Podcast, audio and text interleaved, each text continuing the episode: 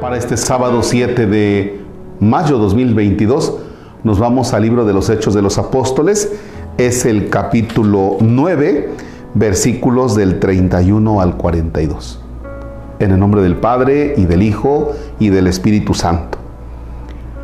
La iglesia por entonces gozaba de paz en toda Judea, Galilea y Samaria.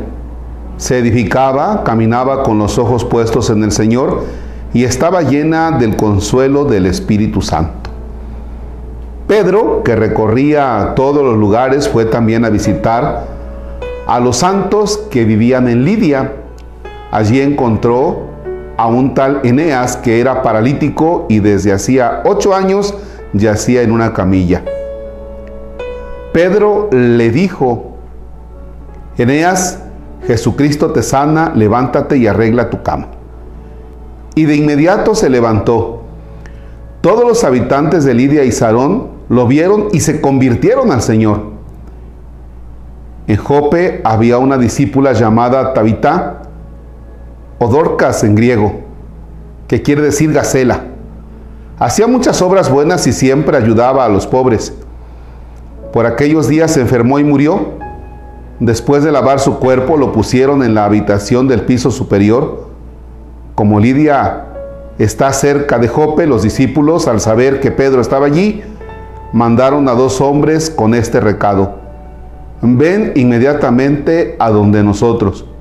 Pedro se fue sin más con ellos. Apenas llegó, lo hicieron subir a la habitación del piso superior, donde le presentaron a todas las viudas que estaban llorando y le mostraban las túnicas y mantos que Tabitá hacía mientras vivía con ellas. Pedro hizo salir a todos, se puso de rodillas y oró. Luego se volvió al cadáver y dijo, Tabitá, levántate. Ella abrió los ojos, reconoció a Pedro y se sentó. Él le dio la mano y la ayudó a levantarse. Luego llamó a los santos y a las viudas y se las presentó viva. Esto se supo en todo Jope y muchos creyeron en el Señor. Palabra de Dios. Te alabamos, Señor. Caramba. Vean nada más la manera de actuar de Dios. No de Pedro, la manera de actuar de Dios. ¿Por qué? Porque cuando Jesús envía a los discípulos, Jesús les dice, van a ir a tal lugar y van a hacer esto y todo lo que ustedes hagan en mi nombre se va a hacer. Van a, va a pasar esto, va a pasar esto otro y ustedes lo van a hacer. Y ahora tenemos a un Pedro que se acuerdan ustedes cuando le dijo, Señor, si eres tú, este, déjame que camine por las aguas. Y se, se hunde o ese Pedro que lo niega, o ese Pedro arrebatado. Ahora tenemos a un Pedro maduro, ¿verdad? En su manera de ser, en la manera de llevar el Evangelio y en la manera de que Él es el primero que cree en las promesas que ha hecho Jesús. Ese es Pedro. Y Pedro no tiene unos cuantos días de estar conociendo a Jesús. Pedro ya trae toda una historia.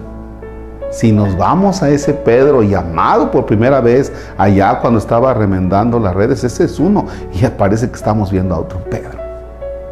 Un Pedro totalmente actuando en nombre de Jesús, convencido, convencido de lo que Jesús está haciendo por su medio. ¿no?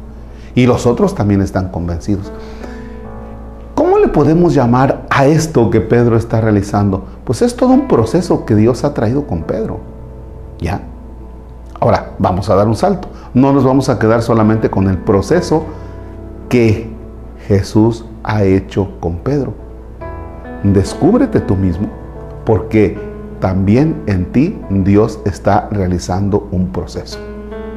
Cuidado si tú eres el mismo de hace 20 años en tu proceso de fe, cuidado, porque entonces quiere decir que no has dejado que Dios actúe. Dios quiere actuar, pero tú no has dejado. Cuidado si tú eres el mismo de hace 10 años, de hace 5 años. Tienes que ir viendo un progreso, así como Pedro va viendo un progreso en su vida, tú estás llamado también a un progreso en la tuya, como yo también, desde luego.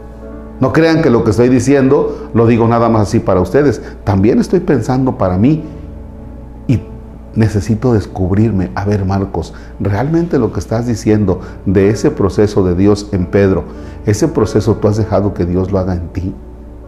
Ahí se las dejo. Padre nuestro que estás en el cielo, santificado sea tu nombre. Venga a nosotros tu reino, hágase tu voluntad en la tierra como en el cielo. Danos hoy nuestro pan de cada día, perdona nuestras ofensas, como también nosotros perdonamos a los que nos ofenden. No nos dejes caer en tentación y líbranos del mal. Señor esté con ustedes.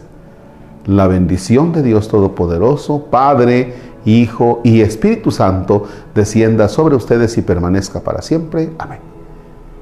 Antes de irnos, quien tenga talonarios de la rifa que están organizando los vecinos del Encinar, es el momento de ya retornarlos. Gracias, excelente sábado.